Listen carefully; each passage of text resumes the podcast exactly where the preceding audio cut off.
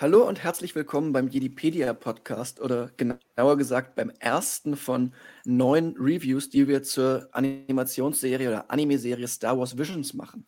Für diese neun Reviews haben wir uns Gäste eingeladen und zwar die Anime-Experten vom Proxcast. Das ist der Podcast der Anime- und Manga-Community Proxami. Links zu denen findet ihr in der Videobeschreibung und direkt unter mir seht ihr schon den ersten davon, das ist Qbert einmal diagonal unter mir Tayo Tynastic, den könntet ihr kennen aus, den, ähm, aus dem Wikipedia-Podcast, wo er das eine oder andere Mal sich schon im Chat aufgehalten hat. Hello Von der there. Wikipedia selbst bin zum einen ich da, Tobias auch Toby Thrawn, ähm, Jedi-Ritter, aktiver Autor, mehr oder weniger in der Wikipedia. Und zu meiner rechten Star Wars Halleluja, kurz Halle. Ja, erstmal vielen Dank an euch beide, beziehungsweise in weiteren Folgen wird ja auch noch Firo dabei sein, an euch drei, dass ihr dabei seid beim, bei unseren Visions Reviews, damit wir ein wenig mehr Anime-Expertise haben. Im Umkehrschluss werden wir übrigens bei den Jungs vom Proxcast bei einer Sonderfolge des Proxcast dabei sein, die sich mit äh, Star Wars Visions beschäftigt, damit wir da noch ein bisschen mehr Star Wars-Expertise reinbringen können. Alle Links dazu in der Videobeschreibung. Die Proxcast-Folge ist vermutlich noch nicht draußen, wenn das hier ausgestrahlt wird. Aber ja, es wird alles bald kommen. Wir halten euch auch auf Social Media auf, den, auf dem Laufenden. Auch da sämtliche Links. Wie immer in der Videobeschreibung. Nicht vergessen, liken und das ganze Gedöns. Aber das wisst ihr ja. Legen wir los mit der Folge Das Duell, im Englischen The Duel, der Auftaktfolge. Und ich persönlich muss sagen, für mich ein sehr, sehr guter Auftakt dazu. Vielleicht sehen es aber ja die Anime-Experten anders, von daher Qbert. Was ist deine Meinung? Na, also ich habe auch wenig auszusetzen. Ich fand, es war eine der stärksten Episoden, auf jeden Fall. Ähm, mir hat der Stil sehr gut gefallen. Es war ja so ein bisschen an das alte japanische Kino angehaucht, so diese Samurai-Filme. Ähm, das heißt ja auch das Duell.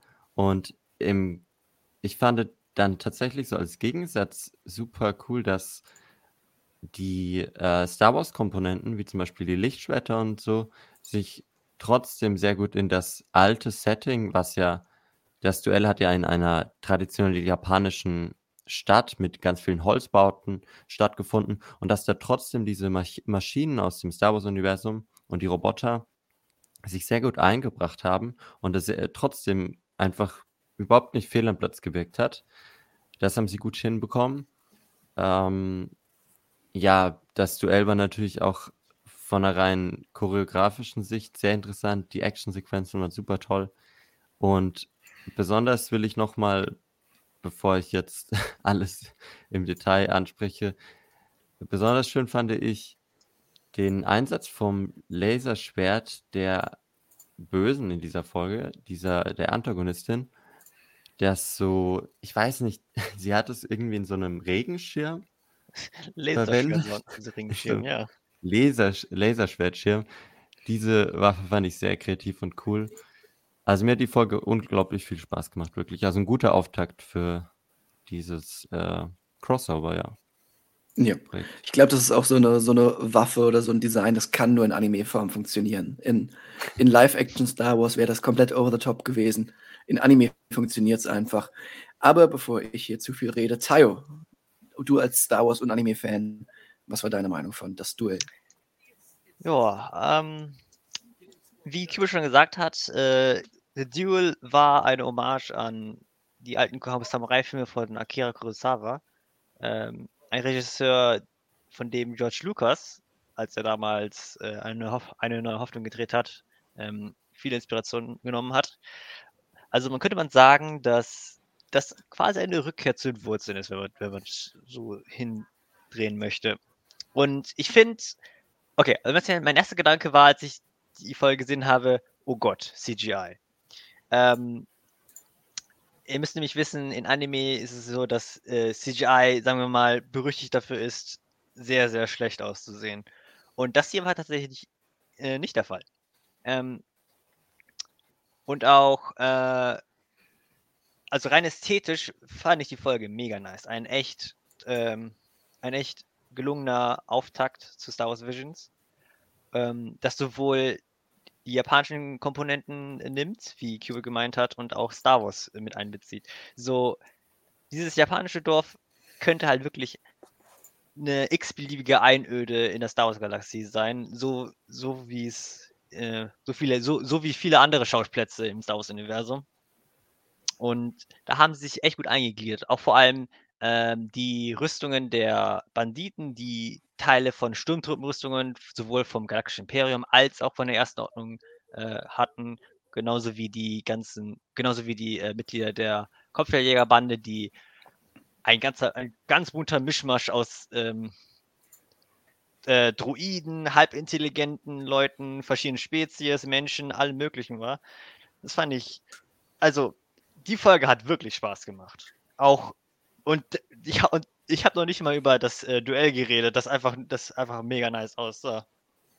Also ja, man merkt, ich bin sehr begeistert von der Folge. Ja, dann gebe ich das Wort doch mal dem nächsten, was wir an einem Anime-Experten haben, in der Wikipedia, den lieben Halle. Wie fandest du denn die Folge? Ja, also ich kann ja eigentlich im Endeffekt mich unseren beiden hier nur anschließen. Also The Duel ist meine Lieblingsfolge. Hm, ich würde es sogar spontan sagen, doch noch mit Abstand. Ähm, und gerade wenn ich so drüber nachdenke, was man uns da jetzt eben so vor allem präsentiert hat, also sowohl visualmäßig als auch vom Kampfverhalten her, als auch vom gesamten Aufbau der Folge, hat da für mich alles soweit gestimmt und ich wüsste jetzt nicht, wo ich irgendwie ein schlechtes Wort verlieren könnte, einfach weil die Folge rundum meiner Meinung nach Spaß gemacht hat, äh, interessant anzusehen war und äh, meiner Meinung nach auch ein bisschen so einen relativ guten Twist auch noch so mit abgeliefert hat. Also, also ich dachte so gerade zum Beginn der Folge hatte ich, obwohl es ja als The Duel angekündigt wurde, mir so ein bisschen gedacht, okay, vielleicht haben sie es mal wieder unter einem nicht so ganz passenden Namen verkauft, weil es sehr Richtung so dieses äh, glorreiche Sieben, Sieben Samurai-Ding ein bisschen ging, gerade eben auch über dieses, äh, wir haben hier ein Dorf, das jetzt von Söldnen beschützt werden soll gegen so eine Plünderer-Horde und dann dreht es dann halt nochmal ein bisschen komplett ab. Könnte man so schön sagen. Ja, ich, ich kann mich euch auf jeden Fall nur anschließen. Das ist für mich eine der stärksten Folgen. Ich glaube nicht meine eine Lieblingsfolge. Ähm, das ist allein aufgrund meines Musikgeschmacks eine andere. Aber auf jeden Fall eine meiner Lieblingsfolgen.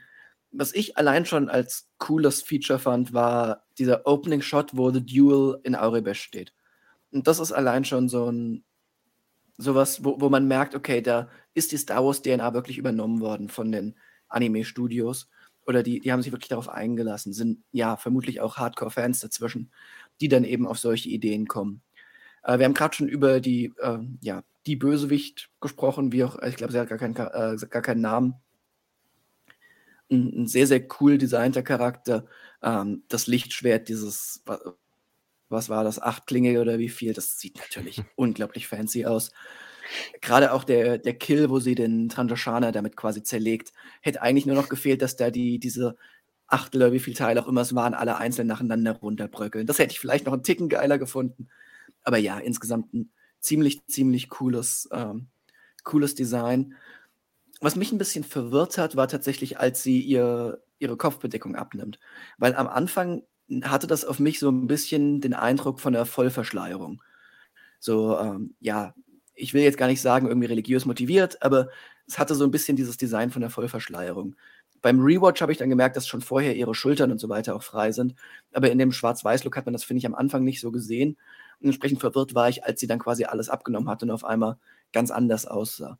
Ähm, Im Rewatch fand ich das dann aber weniger auffällig oder weniger ja, negativ, wie auch immer man es nennen möchte.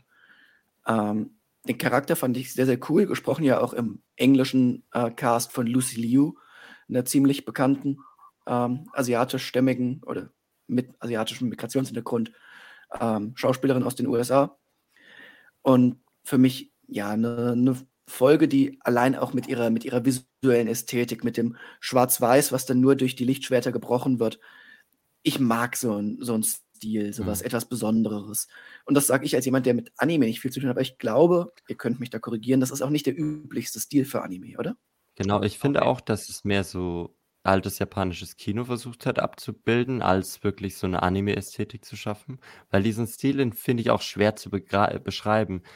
Teil, du meintest viel CGI, das war es mit Sicherheit, aber das hatte auch sowas, so, so einen leichten Rotoscope-Touch irgendwie für mich. Also ich habe mich an Ako no Hana so ein bisschen erinnert gefühlt. An manchen Stellen, ja. Firo hatte mal gemeint, dass, dass der Batman-Anime in einem ähnlichen Stil gehalten Das Äh, sein. Ja. Die, sind, die sind beide vom selben Studio. Ja, Kamikaze, genau. Kamikaze Doga. Okay. Würde ich an der Was Stelle ich- auch empfehlen. Den werde ich bestimmt irgendwann dann mal noch gucken, weil die Folge fand ich, fand ich sehr, sehr gut, wie schon gesagt. Was ich auch interessant fand, war diese komplett andere Dynamik zwischen Jedi und Sith, die in dieser Welt aufgestellt wird. Also klar, wir hatten da jetzt eine böse Sith, aber wir hatten auch gleichzeitig diesen Ronan, der irgendwie ein guter Sith scheinbar war. Und es gibt ja auch den äh, daran anknüpfenden Roman Ronan, der in den USA entweder schon erschienen ist oder bald erscheint, da bin ich mir nicht sicher. Ist schon erschienen, okay. Ja. Und da, da hieß es ja auch in der Beschreibung, glaube ich, dass die Jedi mit dem Imperium zusammenarbeiten oder so ähnlich. Also wie da quasi alles ein bisschen auf den Kopf gestellt wird und das alles eine neue, eine neue Welt sich findet, finde ich sehr interessant, weil es eben auch den Raum aufmacht für neue Sachen, wie insbesondere jetzt die, diesen Roman, auf den ich sehr gespannt bin zu lesen. Ähm, von daher, das war eine, eine find- sehr interessante Dynamik.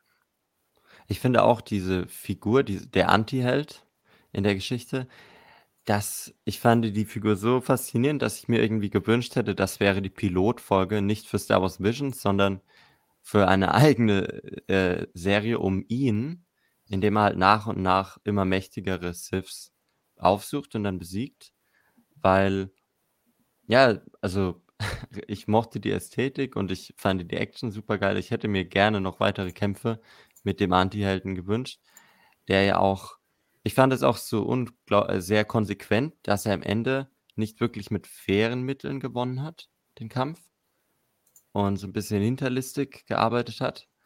Deswegen, genau. Ich fand auch dieses, dieses Ende super cool. Also, wie wieder die Sith quasi ausgetrickst wird, indem das, das rote Lichtschwert sie ähm, zu, auf die, dieses Statue, dieses Gemälde, was auch immer das war, drauflotst und sie dann hinterrücks ähm, ja, erstochen wird quasi. Das hatte, hatte auch so eine Dynamik, wie sie Star Wars sonst nicht kennt. Und ich glaube, gerade diese anderen Einflüsse sind ja auch, was Visions sein sollte und was Visions auch so spannend macht, zumindest in meinen Augen.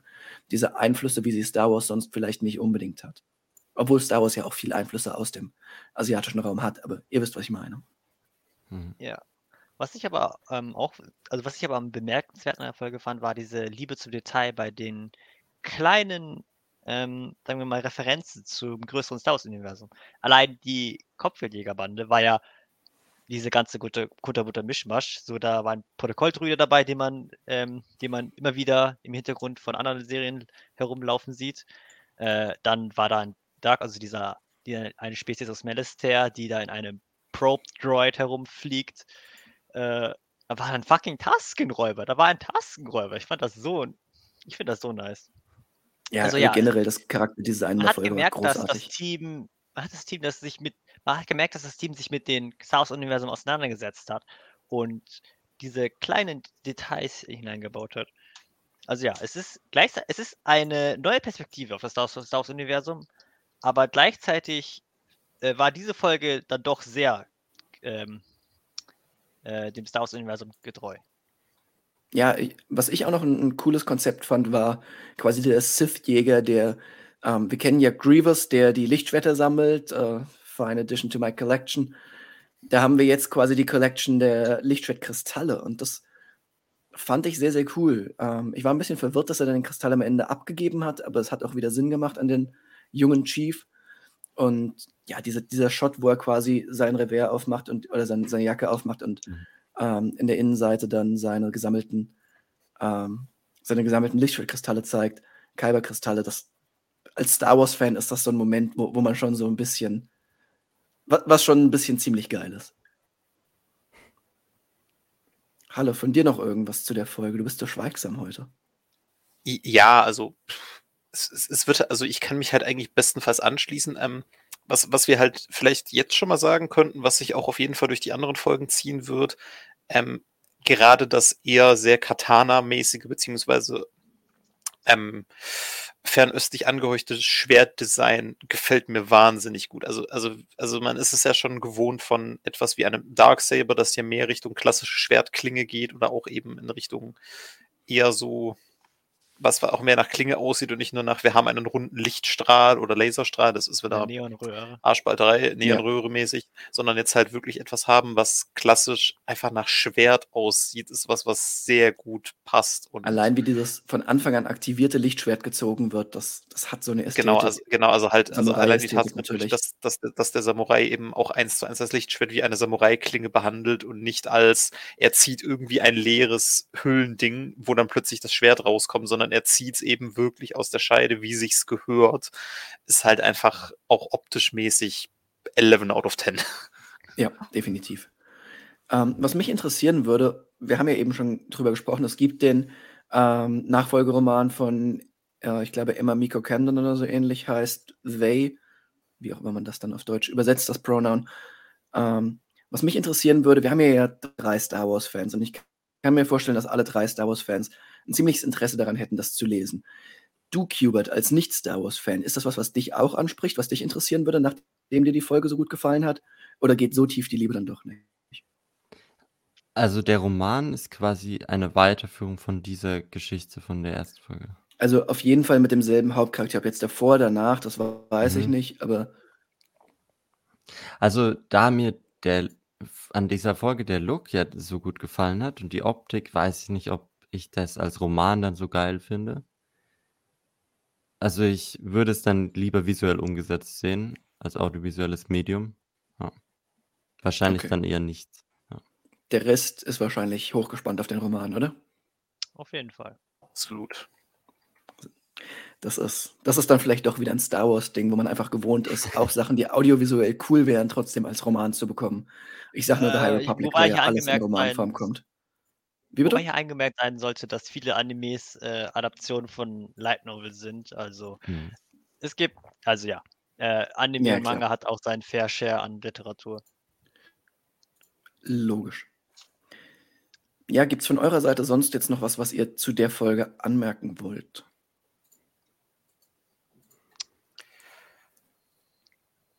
Scheint nicht, dem, scheint, dem scheint nicht zu sein. Dann würde ich mich bei euch bedanken, dass ihr bei der ersten Folge dabei wart.